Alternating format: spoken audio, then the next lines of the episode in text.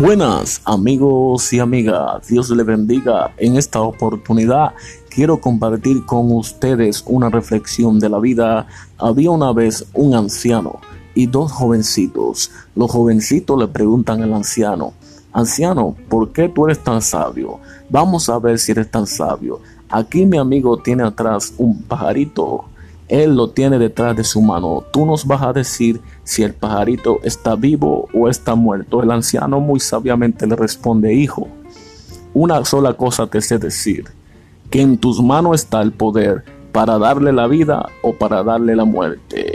Ahí los niños entendieron, aleluya, que en sus manos estaba el poder de la vida y de la muerte, de la bendición y de la maldición. Puedes reflexionar en este audio en esta tarde. Dios te bendiga.